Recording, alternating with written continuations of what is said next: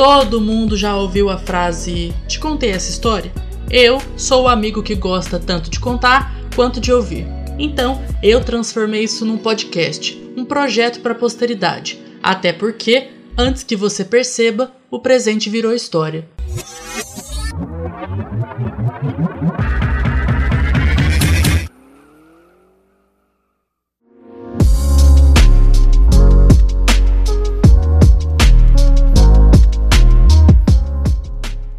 Ouvintes, mais um episódio do Te Contei Essa História? Eu sou Christian Preza e por aqui a gente fala de vida, carreira, relacionamentos e as nossas percepções desse mundão que nos rodeia. Mas vamos lá. Nem todo mundo é capaz de entender a magnitude que um ídolo representa para um fã. Algumas pessoas chegam até a pensar que isso é exagero ou mesmo um amor desperdiçado. Mas olha, quem tem um ídolo sabe bem o quanto isso é importante. Esse amor pode ser dedicado a diferentes segmentos e ter formas distintas. Por exemplo, tem quem ame um time de futebol e não perca nenhum jogo, ou alguém que colecione tudo sobre aquela série do coração. Quem nunca curtiu tanto um livro que já sonhou viver naquela história? Ou que já teve certeza que aquela cantora seria sua melhor amiga se tivessem a chance de se conhecer? A convidada de hoje vive com um pezinho em cada um desses lugares. Ela ama música pop, futebol, filmes antigos e encontrou no jornalismo e no campo dos digital influencers uma maneira de viver esse universo que ela tanto ama. Senhoras e senhores, Natália Ferrari. Uh! Muito obrigado por, por aceitar esse convite. Você sabe que eu sou seu fã há muito, muito tempo, né? A gente tá aí, troca figurinha há alguns anos e estou muito feliz que você tenha aceitado participar dessa jornada aqui comigo. Ai, Christian, vou te falar, faz tantos anos que a gente se conhece pela blogosfera, né? E poder fazer isso agora, é, nesse formato novo, eu acho muito interessante, acho muito bacana. Estou muito feliz que você lembrou de mim para falar sobre esse tema que eu gosto tanto.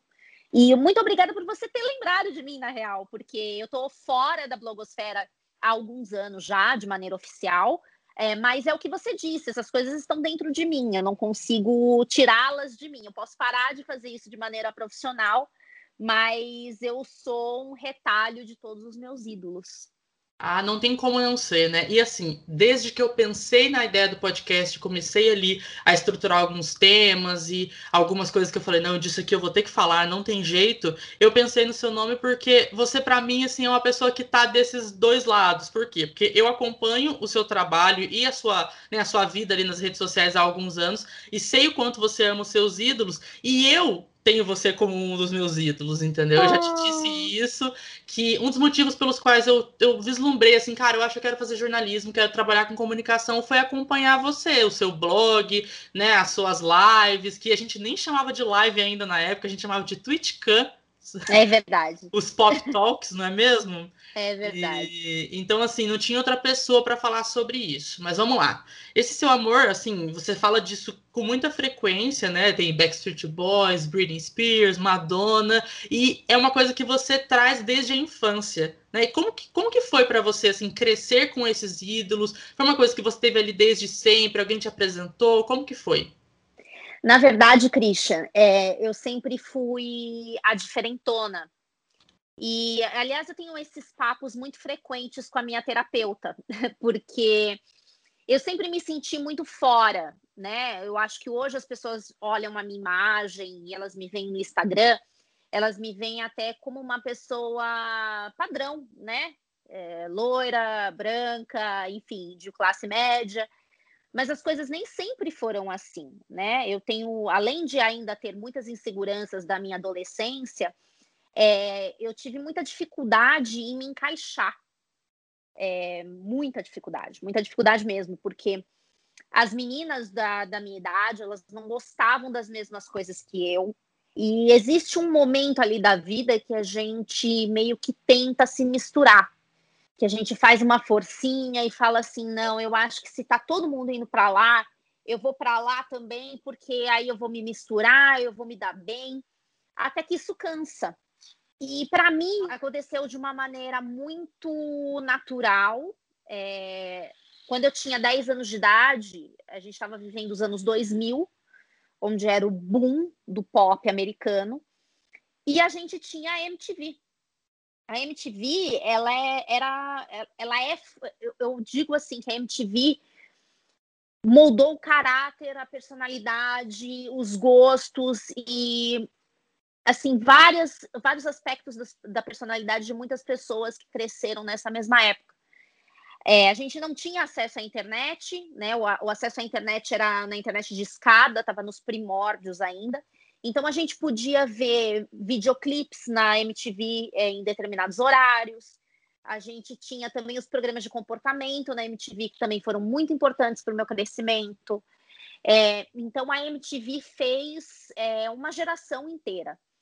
Mas não era comum a galerinha da minha idade assistir MTV e gostar de MTV. A galerinha da minha idade estava indo para planejando a viagem para Porto Seguro na oitava série ou no terceiro colegial. É, eles queriam saber de axé e de muitas coreografias e aquela coisa toda, o que era legal, porque eu cheguei a curtir isso durante a minha infância, mas eu comecei a me sentir um pouco um peixe fora d'água com, com o meu crescimento. Foi, foi um período assim é, onde eu comecei a me descobrir, onde a minha personalidade foi virando uma coisa mais concreta e ali foi onde eu descobri, descobri os Backstreet Boys, eu, eu descobri a Britney Spears, que é a minha melhor amiga imaginária até hoje. foi ali que eu, eu amo. Falei, é, e, eu, e eu a defendo com unhas e dentes, viu? Eu acho assim, você pode falar mal de mim, mas não fale mal de Britney Spears jamais, porque eu defendo essa mulher assim a todos os custos possíveis. E foi onde também, porque assim, quando eu era criança, eu já tinha uma certa inclinação pela Madonna, porque eu gostava muito do visual dela. Sim. E mais, foi a MTV, foi a partir da, da MTV que eu comecei a, a procurar mais sobre o trabalho dela e a consumir com mais, é, com, com, mais frequência as coisas que ela fazia. É, então eu descobri toda essa galera, eu descobri vendo MTV, é, acabei influenciando meu irmão também em algumas coisas. O meu irmão, por exemplo, hoje ele tem 26 anos, ele curte Red Hot Chili Peppers até hoje, Offspring até hoje, por causa dos clipes que passavam na época. Então, é, eu, na verdade, que o influenciei, porque ele é mais novo que eu. Uhum. E eu não tive influência de ninguém, na verdade, de ninguém. Foi aonde eu me encaixei, foi onde eu, eu me senti aceita de alguma maneira, talvez. Eu acho que é isso. A música pop me fez é, descobrir quem eu era. Ah, isso é muito louco, é muito gostoso, né? Assim, ouvindo você falar, eu fui tendo ali uns insights de como isso foi para mim, porque foi meio que uma coisa parecida, né? Eu sou do interior de Minas Gerais, então assim, o que, que as pessoas ouvem no interior de Minas Gerais? Sertanejo, entendeu? Uhum. É, mas eu tive a sorte de ter um pai muito apaixonado por música pop. Olha só. Então, assim, a pessoa que me mostrou Britney pela primeira vez foi o meu pai, entendeu? Incrível! E, e, tipo assim, eu lembro, eu tenho assim, eu sou de 96, né? E ela lançou ali o Baby One More Time em janeiro de 99. Então eu tenho lembranças muito remotas da minha infância de ouvir músicas da Britney. Eu lembro que eu via o clipe de Oops, I Did It Again na TV e eu pensava que era a Barbie, porque eu falava, gente, ela é a mulher mais linda desse mundo, entendeu? E para mim era, era, essa relação que eu fazia. E é engraçado eu estar tá te falando isso porque para quem tá ouvindo não vai ver, mas assim, eu tô vendo a foto da Natália aqui e é uma foto dela escrito Barbie embaixo, entendeu? Então assim, olha, tá tudo conectado. Mas é muito doido assim como realmente forma o nosso caráter e assim os nossos gostos, as nossas opiniões em relação não só à cultura, mas em relação ao mundo mesmo, a como a gente se comporta em relação às outras pessoas e também vivi isso de não ter é, muitas pessoas ao meu redor que gostavam das mesmas coisas. Então assim era sempre aquela coisa, ah, ele gosta de eu nunca tive o prazer, por exemplo, de estar num evento quando eu era mais novo e tocar uma música que eu gostava, entendeu? Porque ninguém ouvia o que eu gostava. Era, é muito doido isso. É, era muito doido. E apesar que, assim, os Backstreet Boys e a Britney, por exemplo, eles foram um grande boom mundial. Então, em certo ponto, eles começaram a virar uma coisa muito popular entre as pessoas da nossa cidade e tal.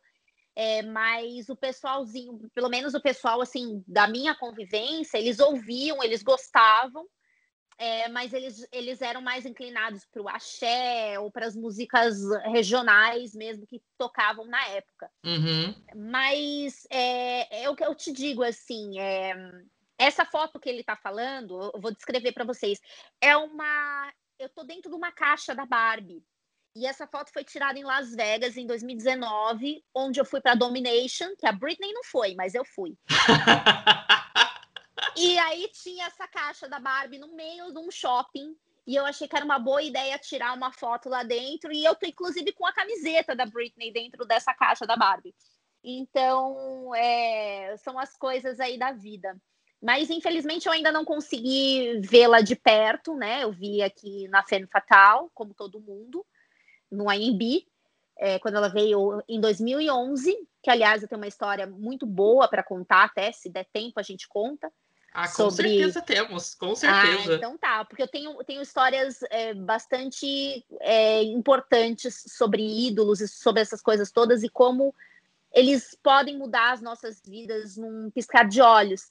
E eles nem percebem, eles nem sabem disso, né? Mas o quanto alguém que a gente nem conhece pode fazer uma grande diferença. Uma loucura isso, né? Mas assim, você falou de ter ido para Las Vegas para assistir a Domination, e daí, obviamente, não teve Domination. Quem não sabe dessa história, pelo amor de Deus, onde você estava, mas a Domination foi cancelada, e daí foi ali o grande estopim para todo esse movimento Free Britney. É, como uhum. que foi, assim, para você? Como que você se sentiu quando você estava lá com tudo, tudo pronto, passagem comprada e tal, data da viagem, e aí não vai rolar mais? Então, Christian, foi uma decepção terrível, porque eu comprei o eu ganhei o ingresso, meu pai falou assim: "Olha, o ingresso eu te dou e o resto você você paga". E eu falei: "Tudo bem". Ele me deu o ingresso no dia do anúncio. No dia do anúncio, em outubro de 2018, eu comprei ingresso é, para ir em fevereiro, já tipo logo nas primeiras Primeira primeiras leg, datas, né? é, primeiras datas. E aí é, eu tava com tudo pronto. Meu irmão falou assim: Olha, você quer saber de uma coisa? Eu não conheço Las Vegas, eu vou com você. Eu quero conhecer também. O que foi ótimo para mim, porque eu sou uma pessoa que eu tenho muito medo de avião. E isso me paralisou durante muitos e muitos anos da minha vida, né? É, uhum. Então, como eu já tinha conseguido ir para Orlando uns anos antes e tinha ido tudo bem, eu falei: Bom, acho que agora eu tô pronta para ir para Las Vegas. E a Britney tá voltando. Então eu vou para lá e vou unir o útil ao agradável. Exato. E aí foi no dia 5 de janeiro, eu ia embarcar. E agora? Eu acho que eu ia embarcar no dia 24 de fevereiro. Eu acho que sim, acho que por aí. Eu sei que eu no dia 5 de janeiro veio a notícia, né, que foi postada lá no, no Instagram dela, em todas as redes, em que ela disse que era porque o pai dela estava doente. E não é, foi um cancelamento, né? Foi adiado por, por, prazo indeterminado, depois que rolou um cancelamento oficial, né? Exatamente. E, aliás, lá mesmo, dentro do, do hotel, porque eu fiquei no hotel do show, eu tinha feito tudo para ficar é, próximo do, do, do, show, né? Então, eu tinha, eu, eu reservei no Parque MGM, porque eu queria ficar lá dentro, eu queria só descer de elevador para ir para o show. Ai, gente, que e nosso sonho, né? É, pois é, não, não deu certo, mas, mas você sabe de uma coisa? Foi, eu acabei vendo a Gwen Stefani na, no show Just a Girl. Eu vi do Gargarejo também, foi muito bacana, foi muito, muito legal, de verdade. O show dela bem produzido, ela gatíssima. Ah, ela é tudo, né? Não envelheceu um dia, desgramada, linda pra cacete, sem uma espinha na cara. Linda, linda, linda. Parece uma Barbie. Linda, linda, absurdo. E a produção do show era muito boa também. Então, assim, acabei compensando, mas não foi a mesma coisa. Porque eu peguei uma, eu peguei uma semana, Christian, que é que tava só a Britney. E se eu tivesse pego numa semana mais ampla, eu conseguiria ter ido ver o meu crush eterno, Robbie Williams. Ai, pelo amor. Nossa, meu Deus do céu. Só que deu tudo errado. Deu tudo errado, Christian, porque o, se eu ficasse dois dias a mais, eu conseguiria ver o Robbie. E eu não consegui Nossa, por causa gente. porque eu buquei a semana que era só da Britney na, na cidade. Então, Sim. eu acabei me ferrando, mas é, enfim, a viagem em si foi linda, foi maravilhosa, foi uma das melhores da minha vida. Morro de saudade. É, foi um perrengue chique chegar lá. Eu não, eu não sei se chique, porque eu considero que eu fui numa Kombi que voa. Horrível. Foi horrível. Eu fui em duas combis que voam. Olha, terrível, terrível, terrível. Mas a viagem em si foi belíssima. Você descer em Las Vegas é uma das coisas mais lindas que eu já vi na vida, porque você desce praticamente no meio da strip. Nossa. É, a, a, pista, você olha para a esquerda, você vai vendo todas as luzes, desde o Mandalay até o final. É uma coisa que, olha, não tem, não tem descrição que faça justiça. Eu acho que todo mundo tinha que ir para lá uma vez na vida. Assim, só tenta não ir com essa companhia do Panamá, que eu não recomendo. Porque, né, você vai, você vai de, de lotação, lindo. Porque é uma vai... Kombi voando, né? É, uma Kombi que voa, não sei como. Então, foi um perrengaço, mas chegamos, chegamos bem e a viagem foi maravilhosa. Mas infelizmente não teve domination. Ai, gente, eu fico tão triste quando eu vejo, assim, a, a, os vídeos dos ensaios, porque eu tenho a impressão de que seria, assim, o melhor show dela em anos, entendeu? Eu também acho. Uhum. É, mas enfim, a gente, a gente tá na expectativa aí de que vem. Mas vamos lá. É isso aí. Você teve ali desde a sua adolescência, né, esse amor pelos ídolos, e você teve a oportunidade de, mesmo antes de fazer faculdade, porque você é jornalista, começar a trabalhar, né, ter experiências profissionais, tanto com cultura pop quanto com futebol. Eu sei que você trabalhou na Band, né? Isso. É, trabalhar com, com um assunto que você gostava tanto, com ídolos e tudo, isso fez você amar mais ou isso fez você ter uma visão mais analítica e até mesmo mais crítica desses assuntos? Olha, foi bom que você citou isso, Christian, porque poucas pessoas sabem desse meu passado, né? É, eu comecei aos 12 anos, é, num grande acidente na, no esporte total da, da TV Bandeirantes. Na época era comandado pelo Jorge Cajuru, que hoje é senador. Momentos, foi... né? Momentos. E hoje nós não temos mais contato, infelizmente. Ele é um cara muito complicado. É, ele tem, enfim, eu tentei manter contato com ele porque eu me importava com ele. Aliás, eu ainda me importo muito com ele. É, mas infelizmente é o que é e eu espero que ele esteja feliz com as escolhas que ele fez. Mas é, eu comecei com 12 anos, foi um acidente, foi uma coisa assim, tipo, ah, Liguem aqui, vocês pais, liguem aqui na Bandeirantes para trazer seus filhos aqui durante as férias, para a gente conversar de futebol. Você tem um filho aí que gosta tal. E a questão aqui em casa é que eu era a única palmeirense numa família massivamente corintiana. Misericórdia. Então, é, então, aqui em São Paulo, principalmente nos anos é, 90, você não tinha essa de você ser, assim, era muito difícil você ter São Paulino, por exemplo, ou Santista. Era muito difícil. Ou você tá, ou você tá de um lado ou você tá do outro. Entendeu? A gente até considerava assim, quem se dizia São Paulino na época, a gente falava que estava em cima do muro, que era porque não queria se comprometer. Porque aqui ou era Palmeiras ou era Corinthians, cara. Não, não tinha essa. Eu vivia numa guerra fria futebolística. Então eu tinha que o tempo todo dizer que eu estava certa e que meu time era melhor e que eu sabia mais. Então eu tinha eu tinha essa coisa de ser a menina, imagina só, a menina que gostava de futebol. Meu primeiro ídolo da vida foi o Edmundo. É o Edmundo, na verdade. Eu ainda tenho uma paixão absurda por ele. Porque o Osmar Santos, que era o narrador da, da, da Rádio Globo na época, ele criou o bordão é, o animal, né? Aquela coisa toda. E eu, muito Sim. criança, eu me apaixonei pela aquela coisa do animal e a camisa que era verde, que era super bonita, listrada. E meu pai com a camisa do Corinthians para cima e para baixo, e eu falando para ele que eu era palmeirense. Ele queria morrer, né? queria morrer. Meu avô, que era um italiano real oficial da família, o Ferruccio Ferrari Neto, era corintiano também. Você acha que eu não chamei ele de traidor da pátria até o final da vida? Chamei. Eu falei, você é um traidor da pátria mãe. Isso não se faz. Eu Nossa Senhora! Com... Eu brincava com ele que eu vim salvar o sangue da família. Eu vim para salvar o legado dos Ferrari, eu falava para ele. E ele brincava que ele me chamava de italianinha. Ele falava que eu era brava que nem a avó dele, que era, que era palestra Itália. Então, é, tem toda essa história. E aí eu comecei na televisão acidentalmente, aí depois eu fui fazer rádio. E eu fiquei nessa durante muitos anos, Christian. Eu fiquei, eu tentei é, me inserir de fato no jornalismo esportivo até os 18 anos. Naquele ponto eu já estava um pouco decepcionada com o machismo, com o corporativismo, com muitas é, coisas que aconteciam no meio. Uhum. E eu sempre fui muito blindada, né? Meu pai me acompanhava, minha mãe me acompanhava. E eu sempre tive um senso ético muito forte dentro de mim. Então, certas coisas eu, eu, não, eu não me sujeitaria a fazer por, por nenhuma posição ou por nada assim. Uhum. Então, tem os dois lados. Tem o lado que eu me tornei analítica, porque eu sei dos bastidores, eu conheço muita gente ainda. Eu tenho grandes amigos que ainda trabalham no meio, que a gente se conversa quase sempre.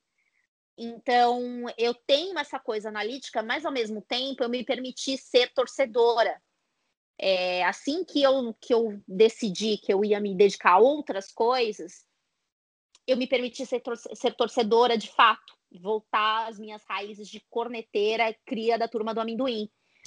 E eu fui para o estádio e, e acompanhei basicamente toda a temporada de 2018, a temporada de 2019 e agora 2020, 2021, onde a gente ganhou tudo, eu vi de longe de casa, como todos os milhões de palmeirenses pelo Brasil.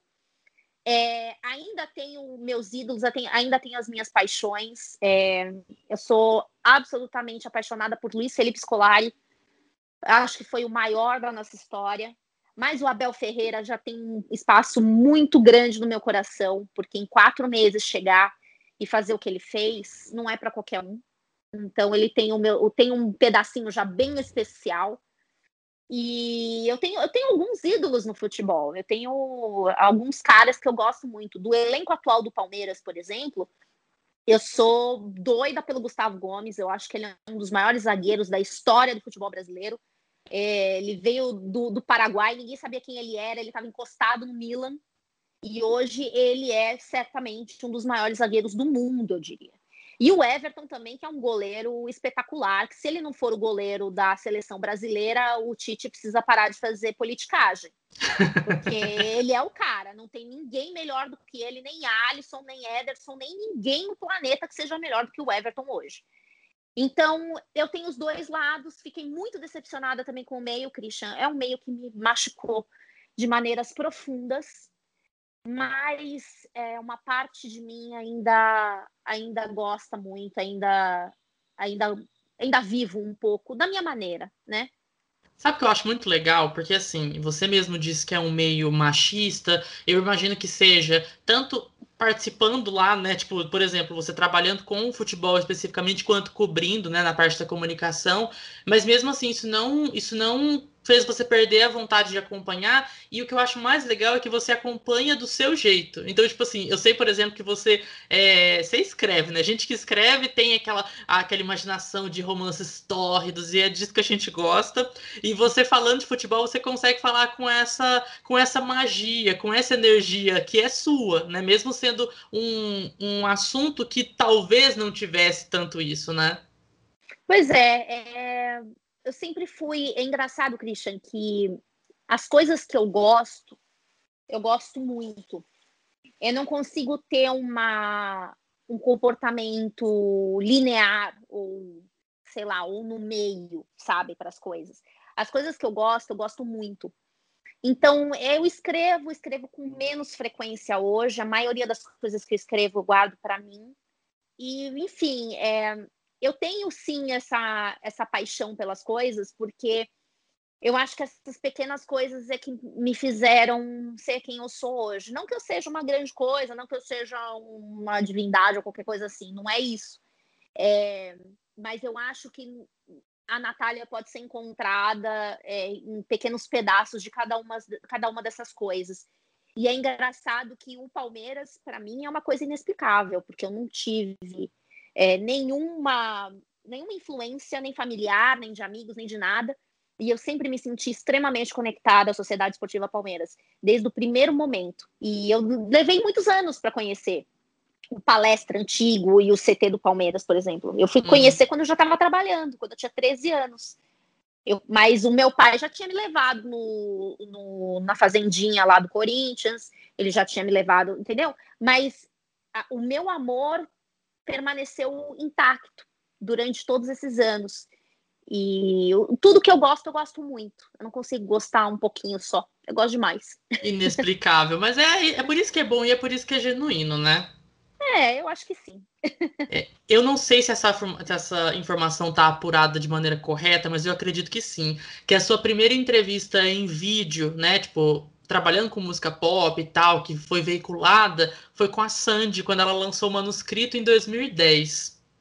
É, eu queria que você contasse, porque eu, eu, já vi você falando sobre isso, que você estava meio nervosa e que você né, tava ali, porque, pelo amor de Deus, é a Sandy, eu amo a Sandy, então eu nem consigo imaginar como seria isso. Como que foi essa entrevista? Como que você conseguiu entrevistar ela e como que foi ali no dia? Então, Christian, eu acredito que seja mesmo a primeira. Eu, eu, não me lembro com exatidão, mas eu acho que a primeira que foi filmada e tal, eu acho que foi a da Sandy mesmo. É, assim, é engraçado, porque eu tive uma fase de Sandy Júnior, como todas as crianças da nossa idade, não é mesmo? Isso, isso é, mesmo. E nós, nós somos muito jovens ainda. Então, é, eu tive essa fase Sandy Júnior, mas é, não foi uma fase que durou muito. É engraçado, foi uma, foi uma fase muito rápida para mim. Eu tive o Quatro Estações, obviamente, eu tive aquele CD de remixes que era muito bom. Enfim, na época que a gente botava o CDzinho no computador e abria aquelas telas bonitas e que tinha joguinhos, enfim. É, mas essa minha fase de Sandy Júnior é, passou, passou. Mas quando me disseram assim, olha, você vai entrevistar a Sandy, era o primeiro trabalho dela solo, né, o manuscrito. Sim. E eu achei uma puta responsabilidade. É, eu fiz para o portal MTV na época. É, o portal MTV fazia também tinha eles ele era independente na verdade dos programas, né? Então é, eu fui escolhida para fazer entrevista para o portal MTV na época. E eu estava um pouco nervosa porque eu não queria errar, eu não queria e eu também tinha muita, como eu posso dizer, eu estava muito reticente quanto à recepção uh, da Sandy. É, eu estava com muito medo porque a gente fica ouvindo as coisinhas, né? Uhum. Tem aquele monte de boato de que ah, ela não é muito simpática, não, e tal. E no final das contas, foi justamente o contrário. Ela foi muito chique, porque ela é chique, né? Ah, ela tem, ela tem um negócio que não é de gente, né? É, é, um, é assim, quando você assiste, por exemplo, esse documentário agora da, da volta dela com o Júnior, é, é assim, eles têm uma aura de que não é de ser humano, é uma coisa bizarra, né? E eu, eu não tinha eh, muita noção, porque, enfim, eu tava meio aérea ali. Eu não tava muito dentro de mim, não. E eu hoje eu teria me vestido diferente, eu teria feito tudo diferente, né? Porque a gente fica se vendo, a gente acha tudo um horror. É, mas ela foi extremamente gentil comigo. Falei, Sandy, é minha primeira entrevista. E aí ela, ela pegou a minha mão. Ela pegou na minha mão, ela falou assim: Ih, relaxa. Ela falou, vai dar tudo certo. Ela falou, vamos fazer. Ela falou, não precisa se preocupar com nada. E foi aí que a gente já começou a rodar, foi muito natural, a gente não precisou repetir nada, foi tudo feito num take só. Então, como vocês, se vocês conseguirem aí achar essa entrevista no YouTube, é, vocês vão ver que foi muito rápido, foi muito natural. A gente teve uma troca bem bacana. Eu vou Ela disponibilizar, foi... pessoal, assim, só para dizer, eu tenho assim, eu assisto essa entrevista de tempos em tempos, porque eu sou muito fã da Sandy, eu gosto muito de ver as entrevistas dela. Eu disponibilizo, pode ficar tranquilos. Ai, que lindo. Eu vou gostar de ver de novo. e aí ela foi uma fofa comigo, foi maravilhosa. E dali em diante eu fiz mais algumas entrevistas. É, se não me engano, a gente tem também é, documentada a da banda Boys Like Girls, que eles uhum, quando eles fizeram isso. É, quando eles fizeram um featuring com a Taylor Swift, que eu também fui escalada para fazer. Foi a minha primeira entrevista em inglês da minha vida. Foi um bagulho assim tenso pra caramba, mas eu desenrolei lá do meu jeito. Nem sei se o inglês estava gramaticalmente correto, mas rolou. Tá compreensível. Se você consegue comprar e comer com seu inglês, você tá bem. É isso. eu trabalho em inglês hoje, então eu acho que alguma coisa certa eu falei. Exatamente, exatamente. Mas é isso. Foi um tempo, foi uma época muito gostosa da minha vida. Essa época de portal MTV, que aliás tenho muitas boas memórias do Popline também, que o Popline entrou no portal MTV na época. Ele era parte integrante também foi um, uma época que é, eu acho que eu teria curtido mais se eu tivesse mais maturidade, né? Acho que as coisas acontecem e a gente aprende com elas. É, mas de qualquer maneira, eu guardo com muito carinho e tenho muita gratidão por essa, por essa época muito boa. É o que eu gosto de dizer aqui no podcast. Quando a gente menos percebe, o presente virou história. Daí a gente olha para trás e fica, nossa, eu não acredito que eu vivi isso. E a gente sempre tem a sensação de que eu não consegui ter a dimensão suficiente do quanto isso foi incrível, né? Pois é, mas eu tenho, eu tenho dentro de mim hoje uma aceitação e uma gratidão muito grande por tudo que, que eu passei, assim. Eu acho que foi tudo necessário, é, tudo virou aprendizado. A gente não é good vibes, tá? Eu não, sou good vibes, eu fico. Eu sou uma pessoa ansiosa, com, com diagnóstico de ansiedade, mas é, a gente vai aprendendo com o tempo a olhar para trás e ver as coisas com mais leveza. É, acho que a gente é mais generoso com o nosso passado do que com o nosso presente, né? Provavelmente.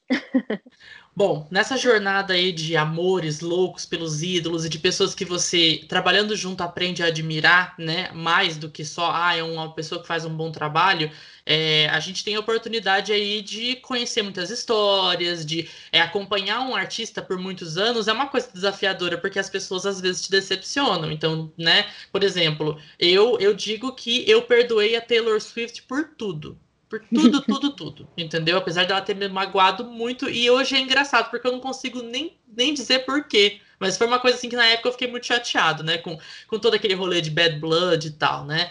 Você, uhum. nessa, nessa jornada aí de anos e anos amando os seus ídolos, teve alguma coisa que te decepcionou muito, que você repensou talvez alguma coisa, que você teve uma dificuldade de aprender a perdoar?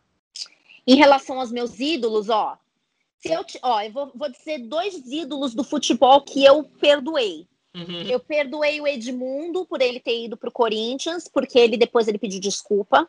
É, ele, ele dá entrevistas, geralmente ele fala sobre aquele período em 95, quando ele se transferiu para o Corinthians, e ele pede desculpa. Ele já pediu desculpa muitas vezes, então eu perdoei. Eu perdoei.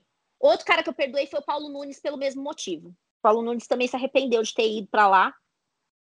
E eu também perdoo. E, aliás, o Paulo Nunes, ano passado, ele fez uma coisa linda, linda. Foi por intermédio da, da Ana Thaís Matos. Eu estava muito tristinha em casa. E a Ana Thaís pediu para o Paulo gravar um vídeo para mim. E ela mandou esse para mim, eu tenho. É, é sensacional, assim, sensacional, porque ele foi o meu, meu herói de infância. Era um máximo para mim ver ele correndo e comemorando o gol com máscaras. Eu achava ele o máximo. Então, Olha só, gente. É, então eu perdoei esses dois caras, tá? Perdoei. Agora, as minhas divas pop é engraçado, porque eu nunca tive. Eu me sinto tão conectada a elas, principalmente a Madonna e a Britney, que eu nunca tive esse breaking point com uhum. nenhuma das duas. Não porque elas sejam perfeitas, muito pelo contrário, né?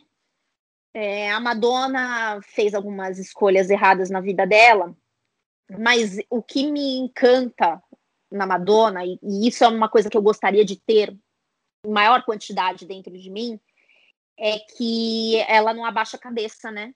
Ela Ai, não. Sim. Ela é quase inquebrável, assim. Ela é, ela é uma heroína, ela é quase. A gente tem um amigo meu que, ele, que ele fala assim para mim: a Madonna ela tem uma aura de Nossa Senhora, que é uma coisa absurda. E para mim é tipo isso mesmo. Eu olho para ela e eu vejo uma mulher é, inquebrável, incansável, invencível.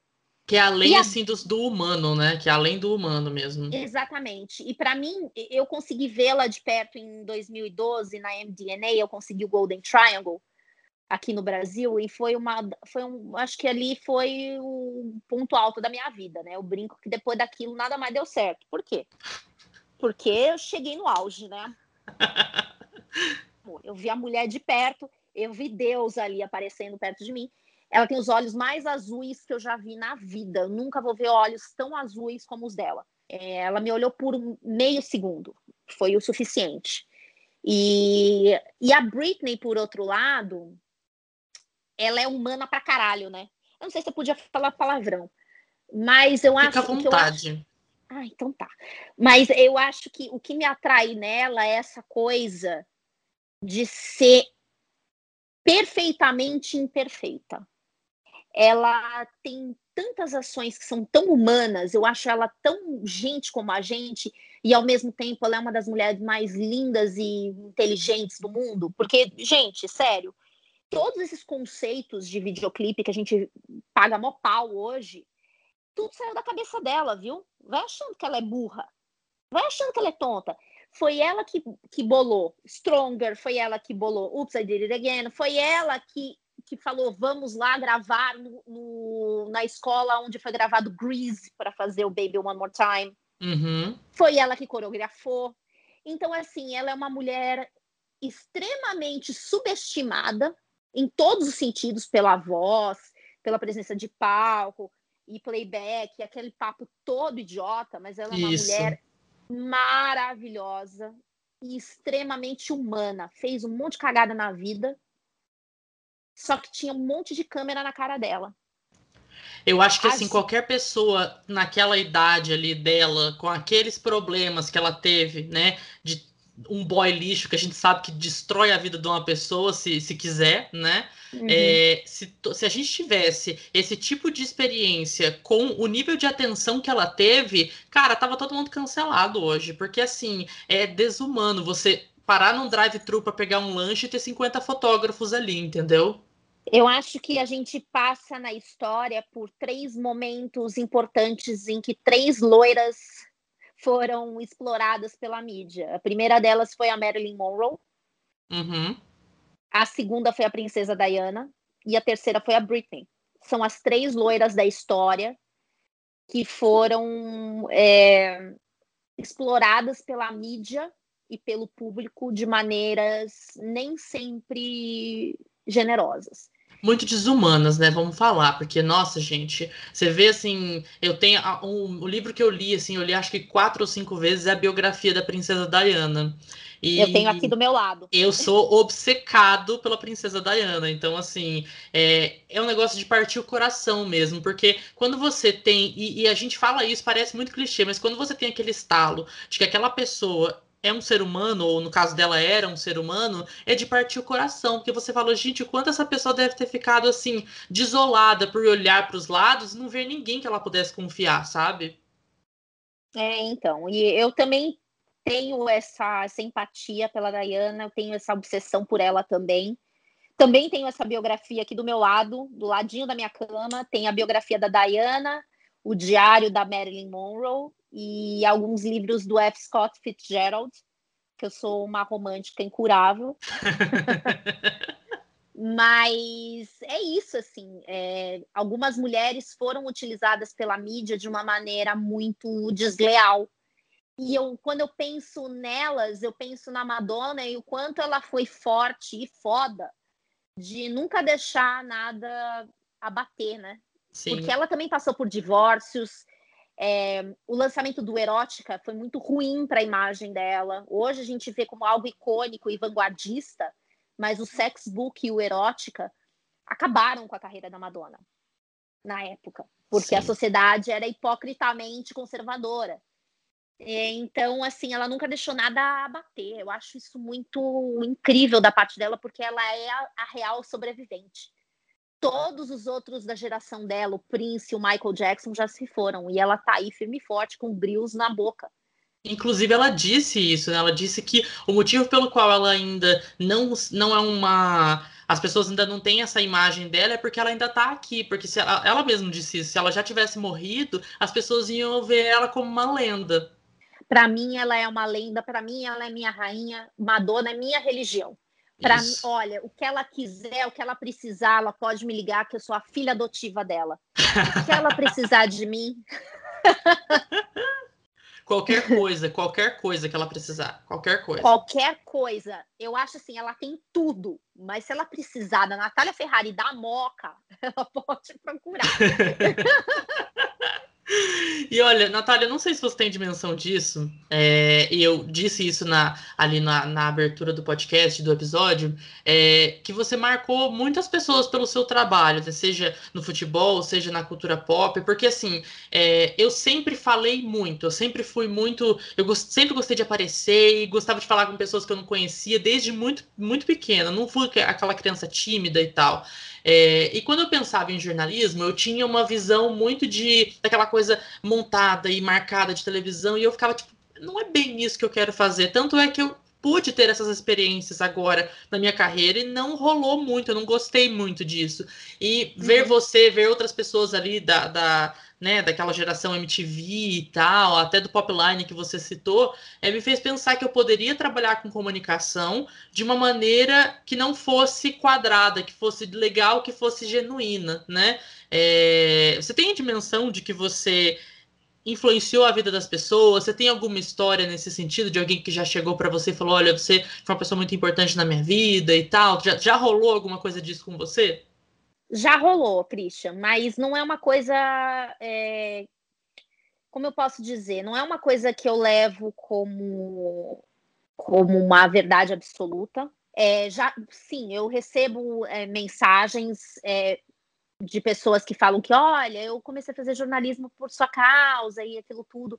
Eu fico muito lisonjeada, porque é, se eu pude mudar a linguagem de alguma maneira, se eu pude fazer algo naquela época por essas pessoas, é, eu fico muito feliz de verdade, me deixa muito lisonjeada, mas não é uma coisa que me sobe a cabeça.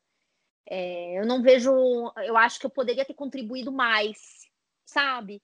Eu fico pensando que eu poderia ter feito mais, que eu poderia ter contribuído mais, que eu poderia ter insistido um pouco mais até. É, porque hoje, aos 30 anos, hoje eu trabalho com TI. Eu não trabalho com jornalismo, eu só falo é, de cultura pop, de futebol, dos filmes antigos que eu curto, mas eu falo com menor frequência. Hoje eu não sou mais uma criadora de conteúdo. Né? Então, é, eu acho extremamente lisonjeador ouvir isso, de que eu tive uma influência positiva, de que eu pude imprimir a minha linguagem, o meu jeito é, nas coisas, como as coisas são feitas hoje.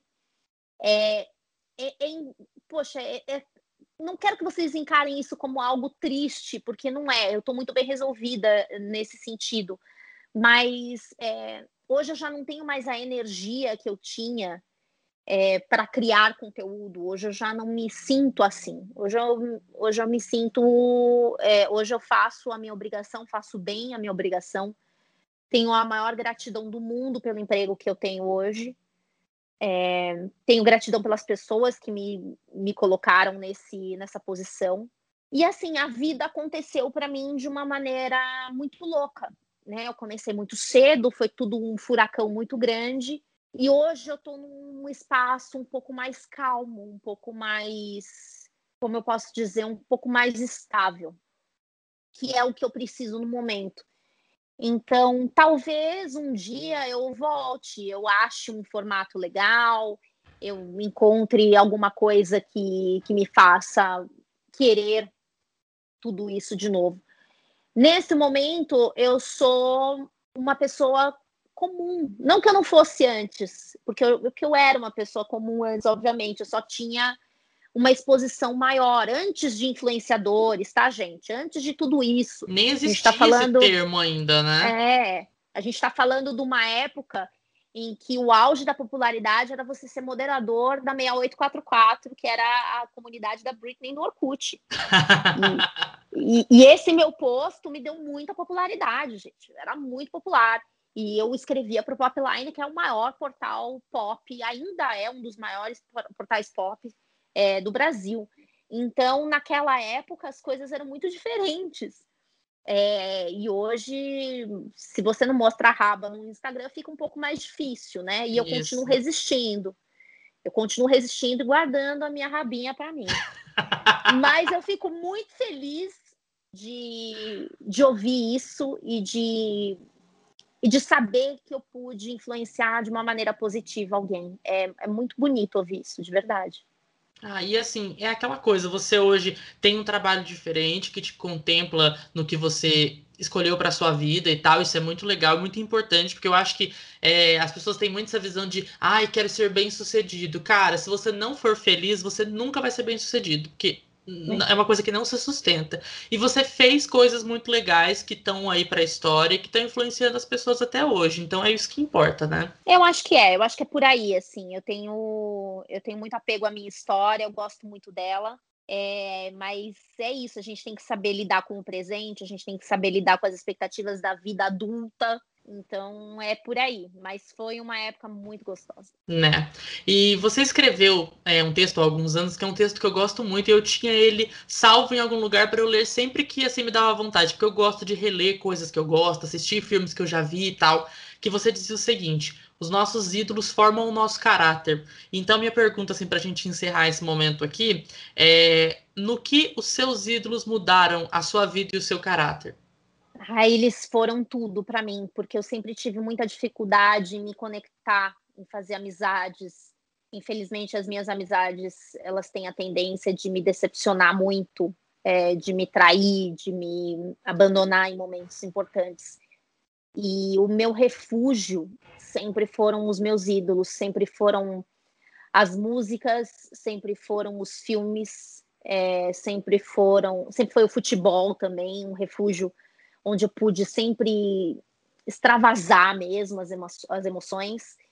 E eles foram, eles são tudo para mim, porque são são amigos, são referências que eu não vou perder, que eu posso contar sabe assim, quando as coisas ficam ruins, eu sei que se eu botar o play em Rain, a Madonna vai cantar para mim. Então, é mais ou menos por aí, assim, eles são a minha companhia diária e contínua.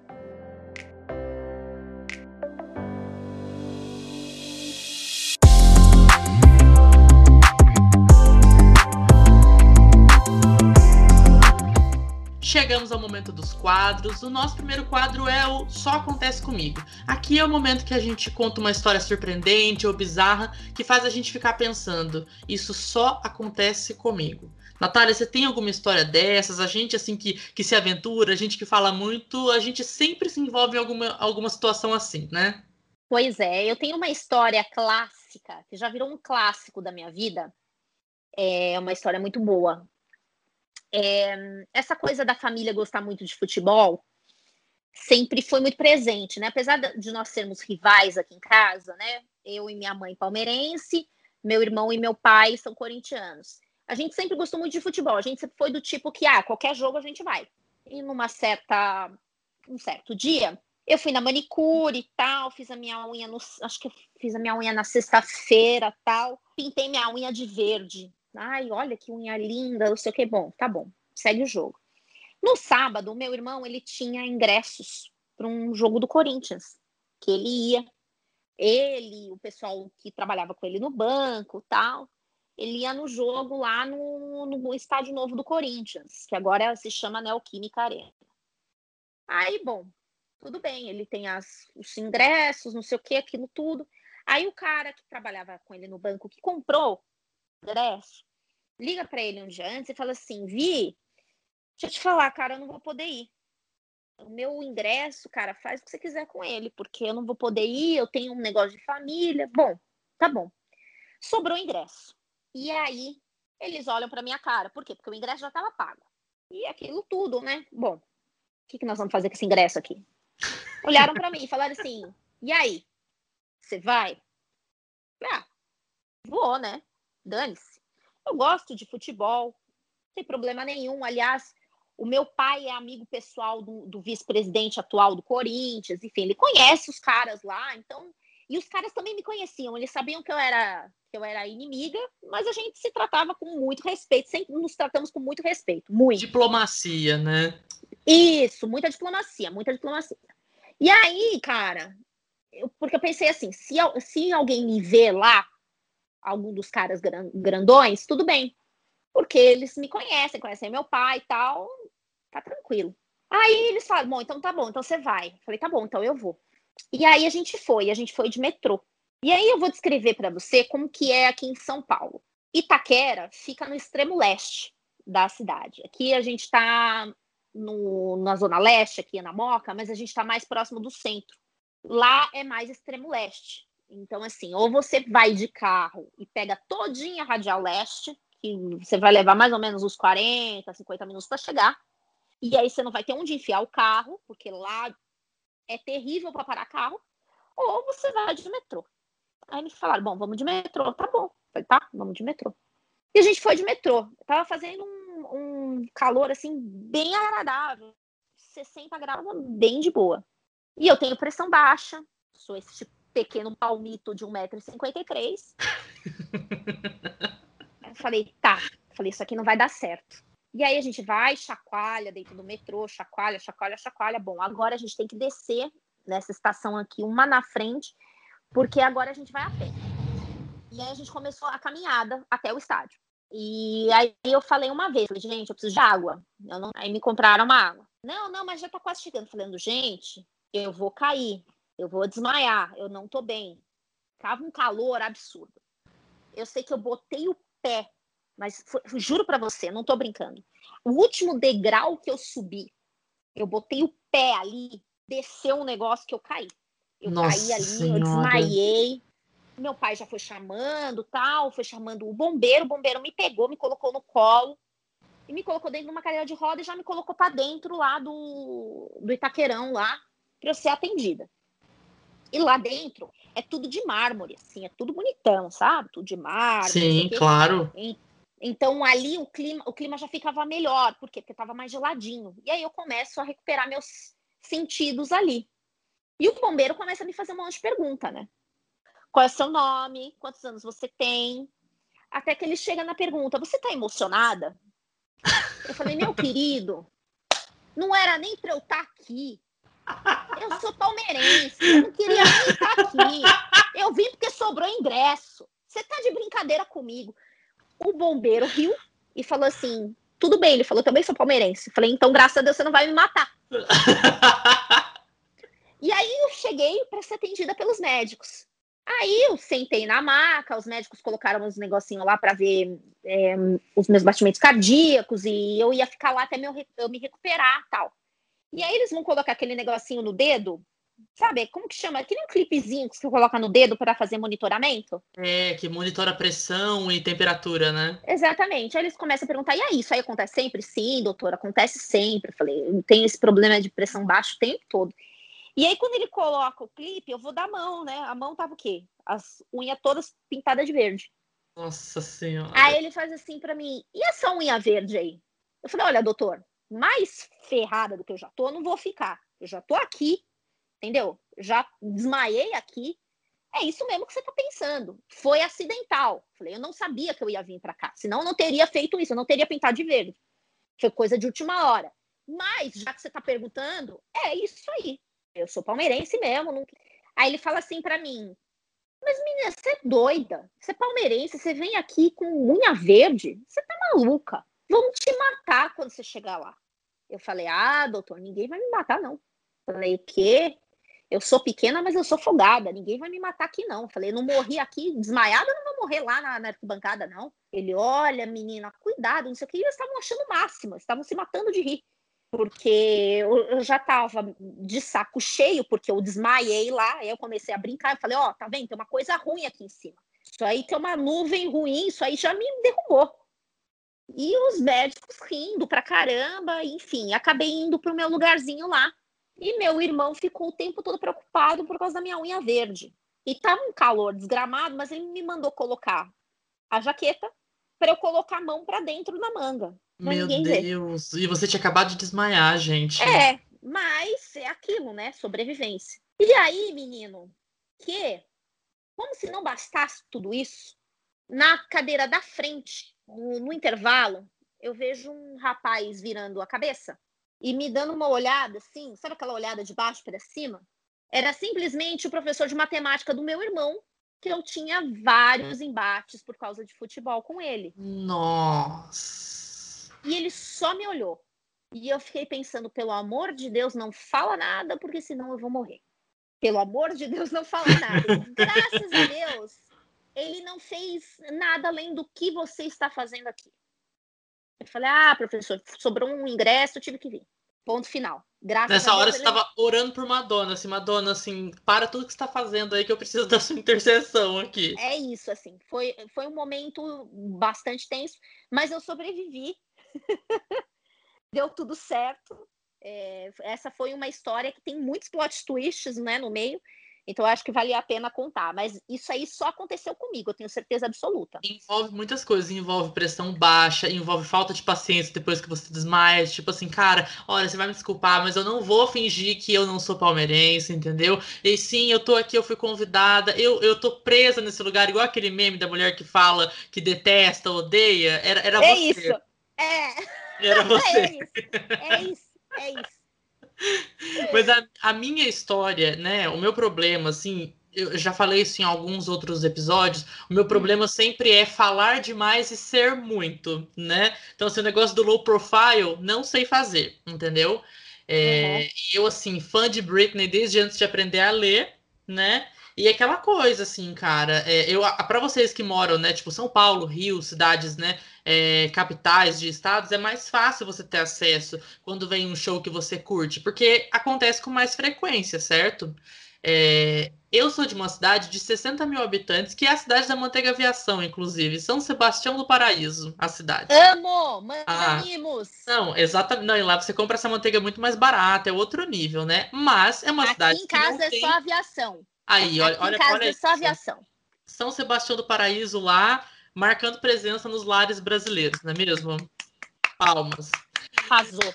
É, mas é uma cidade que não tem, assim, eventos culturais e tal, não sei o quê. Tem show sertanejo, aquelas exposições, assim, de agronegócio, sabe?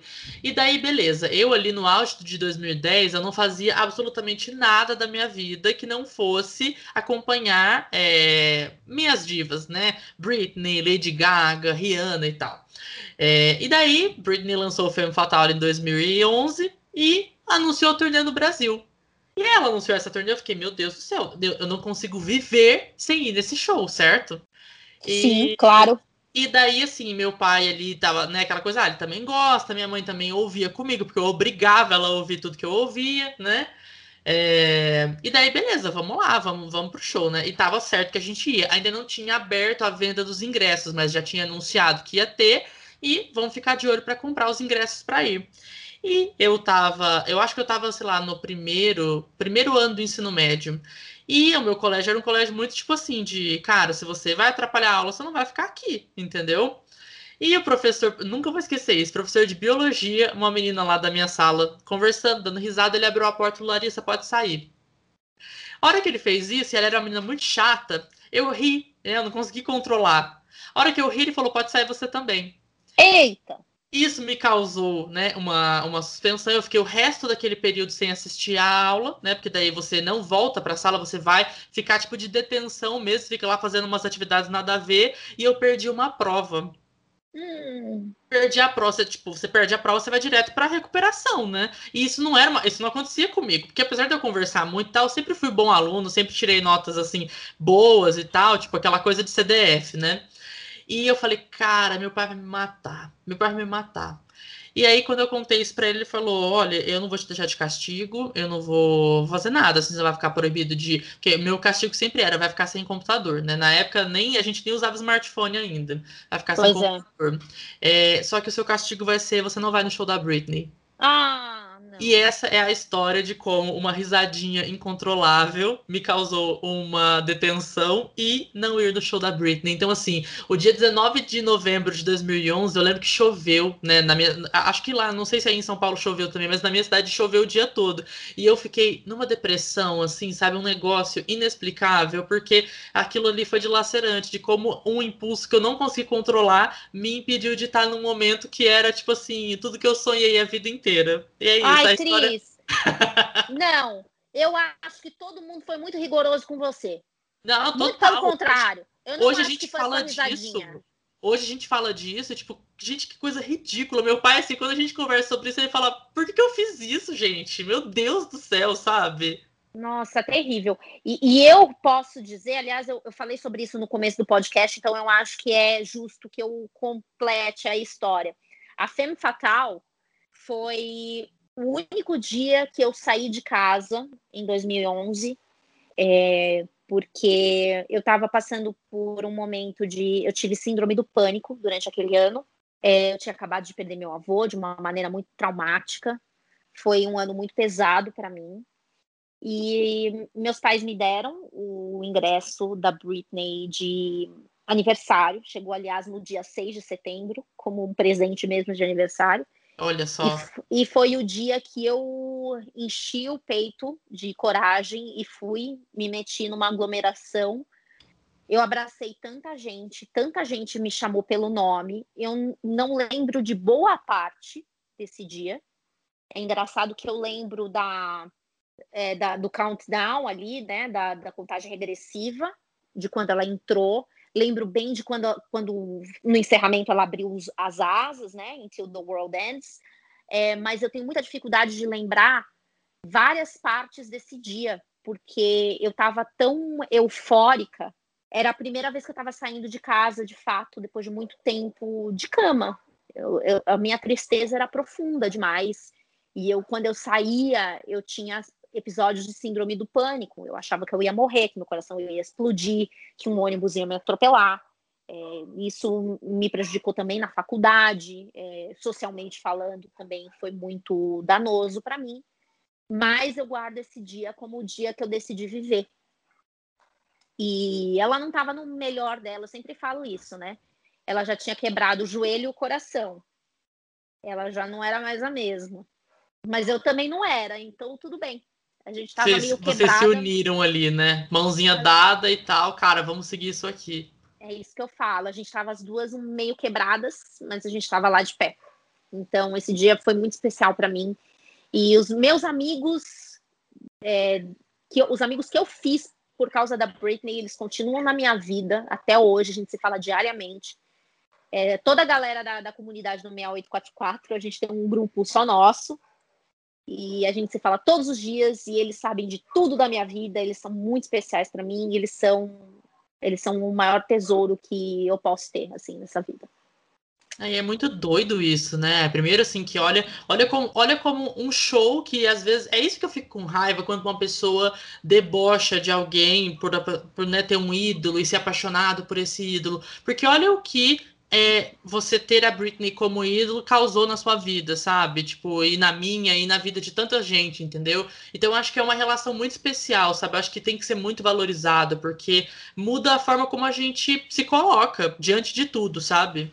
Sim, e a minha primeira tatuagem eu fiz com 26 ou 27 anos, acho que 26 eu ainda tinha. Que eu escrevi Glory no braço. E eu tenho, é, logo em seguida, eu fiz o M da Madonna, aquele M que ela usa na, na fragrância Truth or Dare, uhum. que é aquele M estilizado com a cruz, que eu tenho embaixo do Glory. São, eu tenho, eu tenho mais uma tatuagem, né? Eu tenho uma tatuagem das costas, que é um coração com uma daga, que eu tirei da Branca de Neve. É, mas especialmente as duas, é, princesa e rainha, estão no meu braço. E eu nunca vou me arrepender. Né? É, nunca vou me arrepender, porque elas fazem parte de mim. É, eu tenho tatuagem, assim, não tenho da Britney ainda, mas quero. Mas a minha, assim, eu tenho três tatuagens também e fiz as três no mesmo dia. E uma delas é, assim, é, é, um erro na Matrix, e eu falo que eu causo discussões até hoje por causa disso, que é o quadrinho de Friends com o guarda-chuva de How I Met Your Mother dentro. Ah, eu amo as duas. E depois eu também, só que a galera às vezes olha e fala como se eu tivesse cometido um crime, sabe? Ai, que ó. Ai, enfim. Eu Mas amo as duas. Eu amo Não, as eu acho as duas ótimas, assisto até hoje, é isso aí. E eu sou meio Robin Scherbatsky. Acho uma referência, acho uma referência curiosa. Eu sou um pouco ela, tirando a parte da cerveja, que eu, que eu não suporto cerveja, mas a parte de ser jornalista, aquela coisa de estar sempre entre os caras, é, rindo, fazendo piada, de, de casar com o cara errado, quem nunca. É, enfim, né? é, eu sou um pouco Robin Scherbatsky. Meu amigo me contou. Aqui é a hora que a gente conta uma história legal ou engraçada, daquelas que a gente ouve e fica assim: será que foi com seu amigo mesmo ou você tá com vergonha de contar? Então, assim, Natália, jogo para você, entendeu? Corre pro abraço e divide aí alguma história com a gente. Ai, meu Deus, e agora, hein? O que será que eu vou contar? Você não quer contar a sua primeiro enquanto eu penso aqui? Tá, vamos lá, beleza. É... Vamos inverter? Posso inverter? é melhor, claro, claro, imagina. Então vai, conta aí a sua. O, o que, que esse, esse, seu amigo te contou aí, hein? Cara, é... meu amigo me contou uma história muito, muito intensa, assim, é, e tem também a ver com essa coisa de eventos e tal. É, ele é muito intenso, né? Fala muito e tudo. E, e aqui, assim, eu moro em Maringá. Aqui tem uma festa todo ano que é a Expoingá, que é uma festa assim que você vê toda a sociedade maringaense e tal, né? Agronegócio, aquela coisa com gente muito rica, que usa umas roupas às vezes muito feias e tudo. E isso ali é um momento muito importante para a imprensa, né? É, porque você tem ali 10 dias de evento, né? Então, assim, todas as tendências, tem eventos, né, de música e tudo mais e tal. E esse meu amigo estava lá, acompanhando uma amiga trabalhando, né? E, e ele viu uma, uma famosa apresentadora de TV daqui, né? Que todo mundo hum, conhece. E é. ele, assim, né? Também é da comunicação, então, né? É, ficou aquela coisa assim de ah, nossa, vou ali, vou, vou interagir e tal, não sei o quê. Só que ele não se contentou de chegar para ela e só falar oi, tudo bem e tal. Ele chegou e falou assim: Oi, Cris, tudo bem? E ela olhou para ele e falou assim: Andréia Silva, do Destaque que era uma outra apresentadora e elas são meio que rivais. Uau! Então, assim, a, a, a, é a famosa história do você poderia só ter ficado quieto. Uau. Entendeu? E, e, realmente essa foi uma história que aconteceu com um amigo meu. E quando ele veio me contar essa história, eu falei para ele assim: olha, eu sinto muito é, por você ter criado essa situação sozinho, entendeu? Porque assim, não foi uma situação ali que você só respondeu. Você saiu de onde você estava, foi lá e interagiu com uma pessoa e não só chamou ela por outro nome, mas chamou ela por o nome de uma pessoa que ela não gosta. Oh my God. Entendeu? Então, assim, seria a mesma coisa ali, tipo, no, no, no início dos anos 2000, de você chamar, sei lá, a, a Cristina Aguilera de Britney. Entendeu? Entendi. Entendi. Tipo, é. chamar a Cláudia de Ivete e vice-versa. Exatamente, exatamente. Então, assim, Entendi. é uma daquelas histórias que você fica tipo, cara, por quê? Por quê, sabe? Porque era, era, era muito fácil de ter evitado, era facilmente, né? Você poderia não ter vivido aquilo. Mas fica aí, né, pra, pra, pra posteridade. Só para dizer, assim, quem estiver ouvindo aqui, esse amigo é o Randy e eu tô, assim, com uma determinação de expor o Randy em todos os episódios que eu puder, tá bom? Entendi. Então... Randy também muito Justo. fã da Britney, muito fã da Madonna e muito meu amigo. Então acho que eu tenho esse direito, né? Não, eu acho, acho super válido, inclusive utilize dessa fonte. A minha história, eu ouvi, assim, me contaram que tinha uma, uma amiga minha, e quando ela era criança, ela tinha uma língua muito solta, mas muito solta mesmo, muito solta. Ela não tinha filtro nenhum, filtro zero. O que ela ouvia, ela passava para frente. E era coisa do, do soro da verdade que toda criança falante engole. E aí, essa minha amiga contou que a mãe dela tinha um casamento para ir. Só que a mãe estava sempre muito ocupada com as coisas de casa tal, ela não teve tempo de comprar um presente para a noiva. E aí, o que ela pensou? Olha, gente, eu tenho certeza que isso já aconteceu na família de vocês também. Ela pensou: vou pegar um presente aqui que eu ganhei e vou passar para frente. O famoso repasse, né? Todo mundo já viveu isso, pelo amor de Deus. O Brasil é feito do quê? De repasse e corrupção. É isso. isso. Basicamente é isso. E aí, essa mãe da minha amiga pegou um, sei lá, um faqueiro, não sei o que, que era, mas eu sei que ela pegou um, um presente bom, não era um presente ruim, era um presente bom que ela tinha ganho do casamento dela e que ela não teve oportunidade de trocar na loja. Estava lacrado, estava ótimo. O que, que ela fez? Meteu um embrulho e pronto, correu para o abraço. Quando chegou no casamento, disse que a noiva foi cumprimentar essa minha amiga e a mãe dela. Oi, fulana, tudo bom? Tudo bem? Não sei o que lá. Oi, fulaninha, tudo bem com você? Como você tá bonitinha? Ai, obrigada, mas viu, deixa eu te falar uma coisa. A minha ah. mãe, ela pegou o presente lá de casa. Ela não comprou, viu? Ela repassou. E a noiva disse que ficou com uma baita cara de caneca, que não sabia onde se enfiar. Não, porque a pessoa, assim, eu não sei quem fica mais constrangido nessa situação, né? Porque como que você reage? Pois é, e aí, eu não sei muito bem o que aconteceu com, a, com essa minha amiga, se ela tomou um beliscão, se ela apanhou de havaiana, não sei. É, mas eu acho que não, não terminou muito bem com essa minha amiga, não. Mas é, é uma boa história de falta de filtro, né? Ah, Mas exato. aí era criança, né? Eu acho que dá para perdoar quando é criança.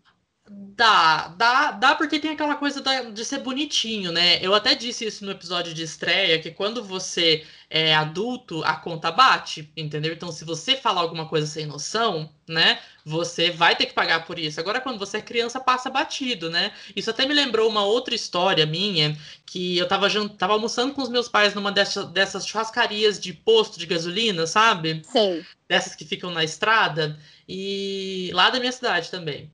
E daí chegou aquele caminhão enorme, assim, aquele caminhão de dupla sertaneja, aquela carreta. Uhum. Sei. Gino e Geno. Eu não sei nem que esses caras ainda cantam, não sei nem se eles estão vivos, né? Não, é, não quero... é, aquele, é aquela, aquela música do PQP. Isso. É, pisando freio. Isso daí foi muito popular aqui no Ex São Paulo também. Exatamente, exatamente. Então, assim, artistas nacionalmente conhecidos, certo? Certo. E assim, a minha avó, a mãe do meu pai, beijo para ela, inclusive, acredito que ela não vai ouvir, mas enfim, estamos aqui registrando a presença. Ela gostava muito de Gino e Geno. E eu, assim, eu sempre, eu sempre fui carudo, então eu entrava nos lugares e tal, falava com todo mundo. Eu não, não como eu já disse, não era criança tímida. E daí eu falei, ai, nossa, a gente podia pegar um autógrafo pra avó, né?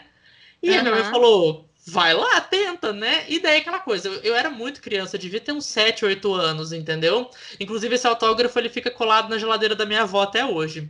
Olha que bonitinha. E, e daí eu entrei, né? Tipo, fui lá, os seguranças, aqueles caras enormes e tal, viram aquele molequinho daquele tamanho e me deixaram entrar no ônibus, né? Uhum. É, e daí entrei, né, na, na, na, carreta lá e tal, e daí fui conversar com eles e tal. Fui lá, falei com os caras e tal, e pedi o autógrafo. Eles, ah, que legal e tal, como que é seu nome? Eu falei, não, pode colocar da minha avó porque é ela que gosta. É, eu achei só sincero. Mas ficou um climão, mas um climão, porque assim, eles deram aquela risadinha meio broxa, sabe? Tipo. e eu, assim, eu na minha inocência, eu nem tive dimensão de que isso tinha sido constrangedor de alguma forma, sabe? Mas, quando eu saí do, da, lá da, do ônibus e tal, e eu falei pra minha mãe que eu tinha falado disso, ela falou: Não acredito que você falou isso. Falei, ué, mãe, falei, eu ia falar pra colocar no meu nome, não era pra mim. Ah, e eu assim, achei ótimo. Eu, essa... Olha, eu vou passar pano para você de novo, Christian. Mais uma porque, vez.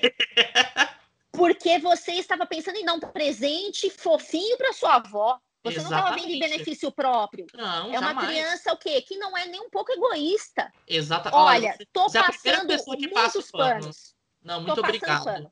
Eu tô acho passando. assim, é, foi uma situação assim, aí contei, isso virou uma história, tipo, uma piada para a posteridade, entendeu? Porque assim, a família dá risada e fala, gente, vocês lembram de quando o Christian entrou no ônibus do Genigeno e falou que o autógrafo não era para ele? Então virou meio que uma piada, sabe, uma piada antológica.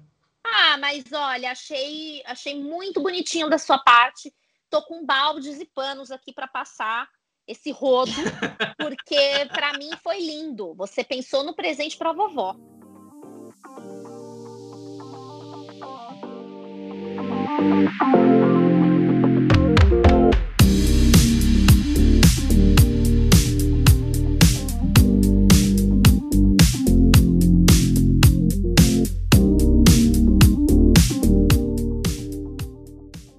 Mas agora, Natália, a gente vai para aquele momento de indicar alguma coisa. Esse é o quadro História para Conhecer. Aqui a gente indica um filme, um livro, um CD ou até mesmo alguma personalidade que vale a pena acompanhar por ter uma história incrível. Você já tem a sua dica separada e o que, que você vai indicar para o pessoal? Então, hoje eu fiquei, eu fiquei, pensando muito nisso, sabe, Christian? Porque assim, eu tenho muitas. É muitas coisas que eu, que eu consumo diariamente, ainda mais agora nesses tempos de coronavírus, que a gente não pode sair, a gente fica dentro de casa.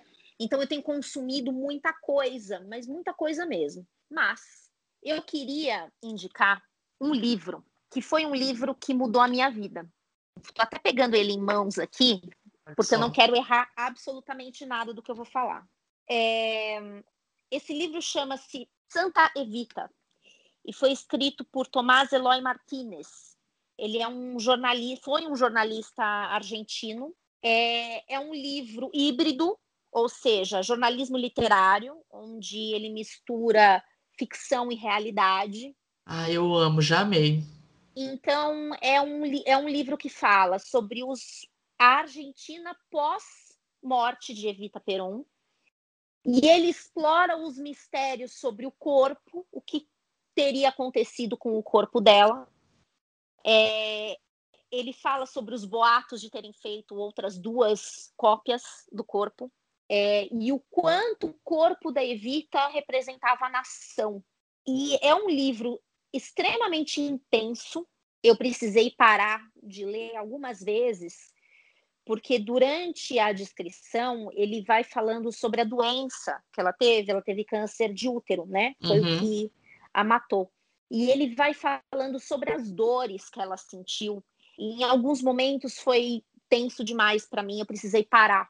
Foi uma, uma leitura que eu precisei parar e retomar muitas vezes. Ela é um, um grande ícone, né? Eu acho que a representatividade da Evita como figura política, como figura da cultura pop, né? Porque depois o Andrew Lloyd Webber transformou a história dela em musical. É, então, ela é uma, uma figura que transcende os gêneros. Ela vai da política para a cultura pop, para essa grande adoração que ainda existe sobre a Evita é, nos dias de hoje. Então, é um livro que mudou a minha vida. E que, quando eu terminei de ler, eu quis enviar uma mensagem para o autor. E eu comecei a procurar isso. Foi, se eu não estou enganada, esse livro eu li em 2007 ou 2008, eu não tenho certeza. Eu sei que foi em uma das minhas crises que eu me apeguei a esse livro. E eu já li mais de quatro, cinco vezes, assim como a biografia da Diana. Mas eu procurei o Tomás Eloy Martinez porque eu queria conversar com ele. Porque eu fiquei tão intrigada de querer saber o que, que era ficção e o que era da cabeça, o que era realidade, o que era da cabeça dele, só que não deu tempo. Nossa. Quando eu fui é, escrever, ele tinha falecido fazia tipo assim um mês. Nossa. E eu não consegui é, entrar em contato com ele. É um dos livros mais importantes da minha vida. É, então, para você que já assistiu Evita, a versão da, da Madonna, que para mim é irretocável, se você quer saber mais sobre a, a figura real, Evita Peron, eu acho que é uma leitura intensa, de certa forma. Não pense que vai ser que vai ser leve, porque não vai mas eu acho extremamente importante para entender quem era essa mulher e por que, que ela causou tanto impacto. Então, hoje a minha indicação é essa: Santa Evita de Tomás Eloy Martins. Ah, já amamos, né? Gostamos de dessa. Eu acho essa vibe, assim, eu até brinco disso, tem bastante amigo hétero, né? E, e eu falo que eu, eu amo as mulheres, mas eu amo elas pelos motivos certos. E eu sou assim completamente obcecado por essa por essa coisa assim de como elas são complexas e tal, vocês no caso, né?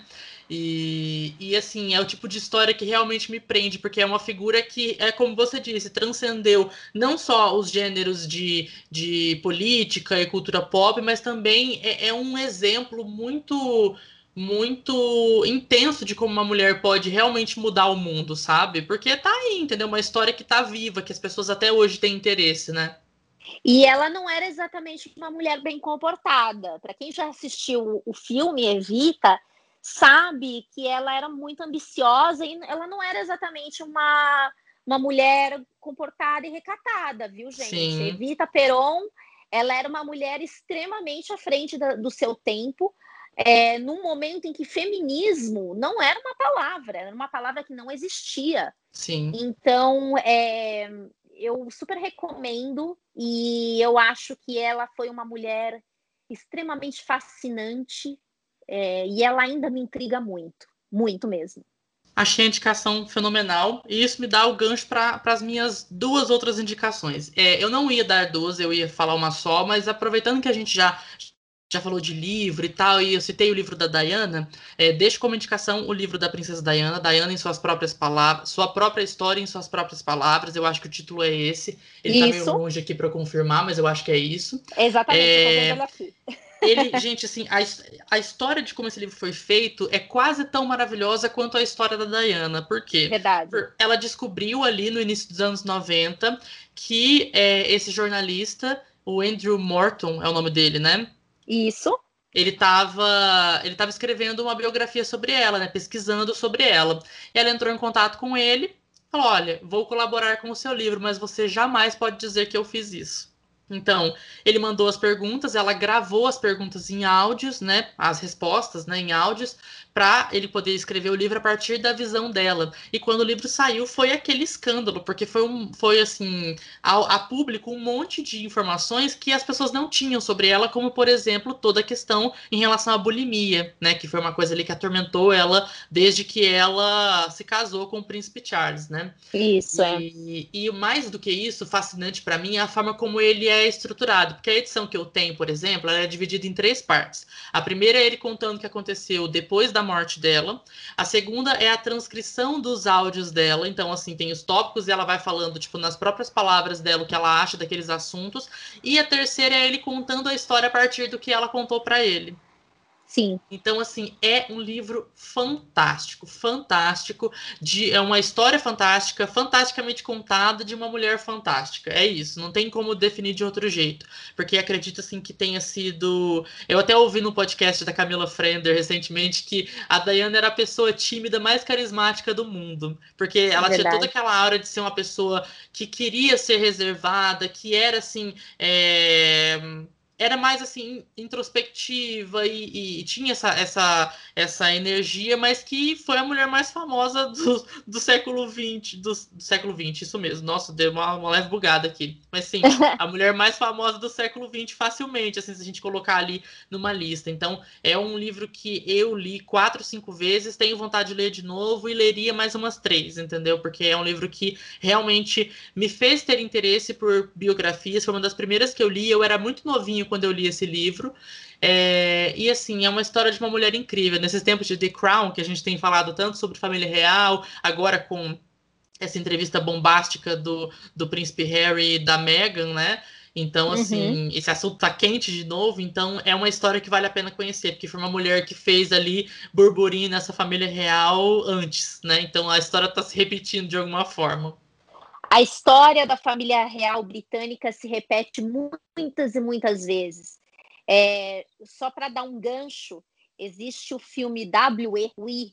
O romance do século, que foi dirigido ah, pela Madonna, que conta a história de como o pai da Elizabeth II assumiu o trono britânico é, porque ele não era o próximo da, da linhagem. Né? O, o, rei, o rei George VI, o rei Gago, que era o pai da, da rainha Elizabeth II, ele não, ele não era o próximo da, da linhagem. Quem era era o Edward, não é? E ele abre mão do trono porque ele estava apaixonado por uma mulher americana, atriz e divorciada. Meghan Markle te manda um beijo, Lilibet. Então, assim, é, é, eu acho que mais assim, eu adoro essa toda essa, essa vibe de família real, por quê? Porque eles precisam entender, pelo amor de Deus, que você precisa deixar as pessoas casar com quem elas querem, entendeu? Não é, menino? Porque é assim, tudo, tudo dá errado por causa disso. Você tem noção de todo o inferno que eles teriam evitado se o príncipe Charles tivesse casado direto com a Camila? Pois é, se tivesse casado logo com aquele basculho. Exatamente. Não, tinha... não é, menino? Mas é, eles não deixaram já o Edward casar com a Wally Simpson. É, essa, essa história, inclusive, gente, assistam, assistam o, o, filme que foi dirigido pela Madonna. É, é, um filme bom, sério mesmo. Que tem masterpiece na, na trilha sonora. Vão atrás, não é muito fácil, não é muito fácil de achar esse filme, não, mas vai atrás e assiste, porque você vai ver que o Harry só está repetindo a história. E enquanto a gente não aprende com a história, a história vai se repetir um milhão de vezes. Eu tenho pavor de repetir padrão, pavor.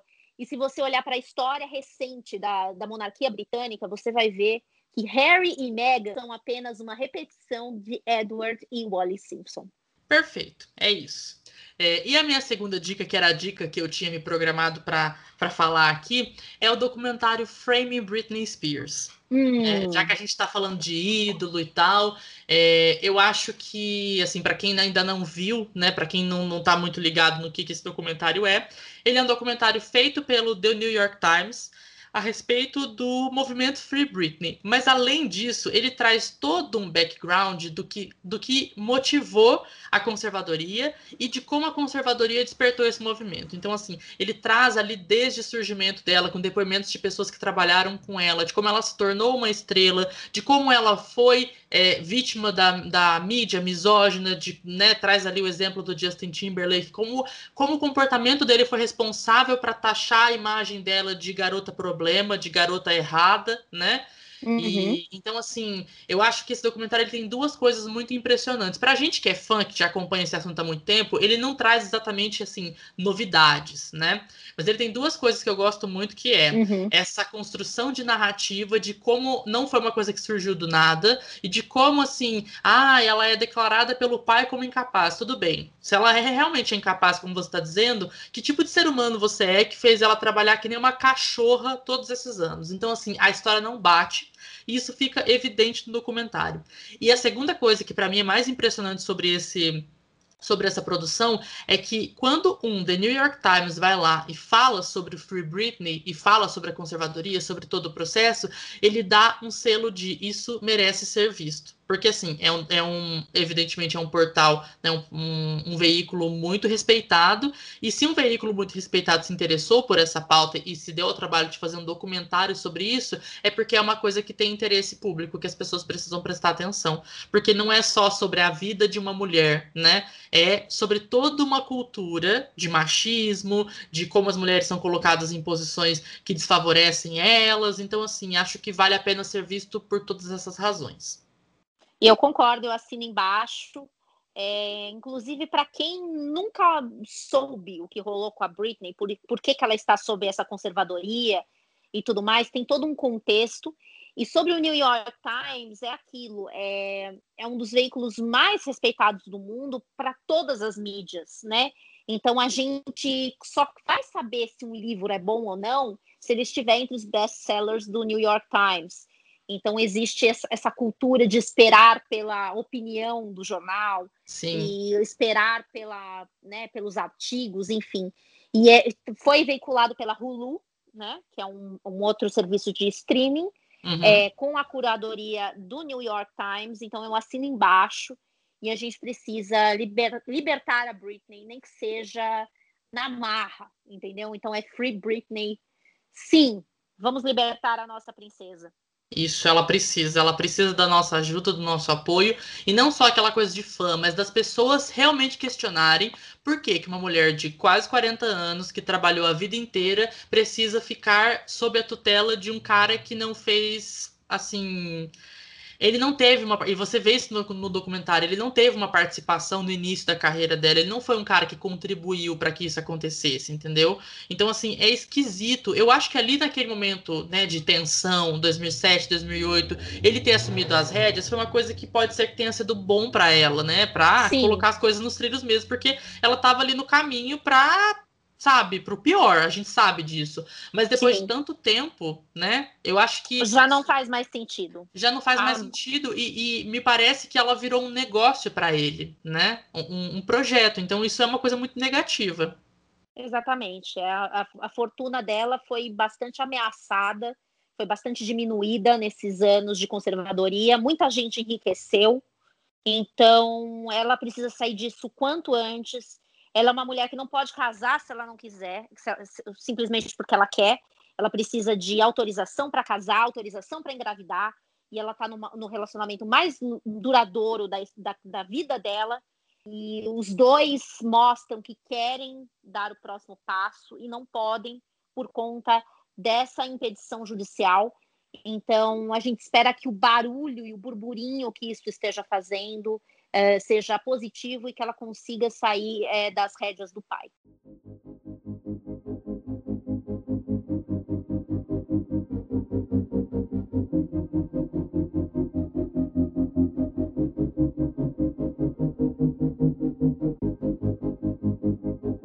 Natália, é, se alguém quiser te encontrar agora, né? A gente vai agora para o momento de divulgar o peixe, né? Falar, olha, eu tô aqui, se você quiser bater papo, falar de alguma coisa, me seguir. Onde as pessoas podem te encontrar? Eu tô com mais frequência lá no arroba Ferrari Natália. Ferrari igual carro, Natália com TH. é, no Instagram, é, o, é, a rede que eu mais uso hoje em dia, e é, eu falo ali de vez em quando das coisas que eu estou consumindo, das coisas que eu estou assistindo, enfim. É, hoje eu já não sou mais uma criadora de conteúdo, mas eu gosto da troca.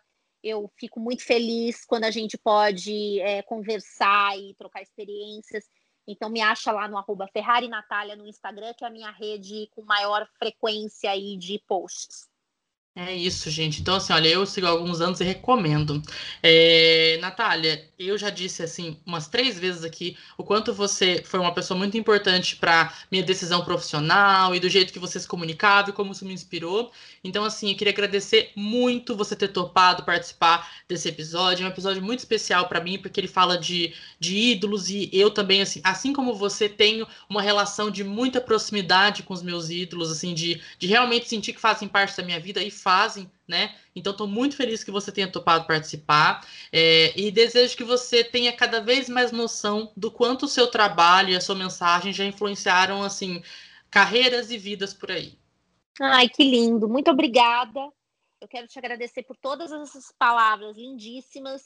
É, nem sei se eu mereço tanto, mas eu fico muito lisonjeada, fico muito feliz é, com esse. É um abraço mesmo, eu sinto como se fosse um abraço. É, fico muito, muito mais feliz ainda de você ter lembrado de mim ao fazer esse podcast neste tema específico. É, amei o nosso papo, achei que fluiu muito bem. É, e você é, um, é, uma pessoa especial, Christian, de verdade. Saiba que você está no, no caminho certo e que as suas conquistas são as minhas conquistas também. Então, eu fico muito feliz de ver você prosperar, de ver você crescer, de ver você colocar sua criatividade no mundo. E eu acho que isso é o mais importante de tudo, é saber aplaudir as pessoas certas. Então conte comigo para te aplaudir sempre que você sempre que você colocar a, o seu talento no mundo. É isso. Ai, gente, eu amei, meu Deus do céu. Eu, eu falei para você, eu não tenho nem roupa para esse momento, entendeu? Eu tô, eu tô assim, eu tô arrepiado aqui, tô falando sério. Mas é isso, assim, você tá com portas abertas para voltar aqui para falar de vários outros assuntos. A gente gosta de conversar, então a gente sabe que tem história aí para dar e vender, não é mesmo? Então, assim, fica aí, fica aí o convite para voltar outras vezes. Quando você quiser. Maravilha. Pessoal, obrigado a quem nos acompanhou até aqui. Espero que vocês tenham gostado. Sigam a Natália, sigam lá o Te Contei Essa História no Instagram. Me sigam também, Christian com CH, Preza, P-R-E-S-A. A gente está disponível no Spotify e no Deezer e também em outras plataformas por aí. E muito obrigado por ter nos acompanhado até aqui, gente. Até mais.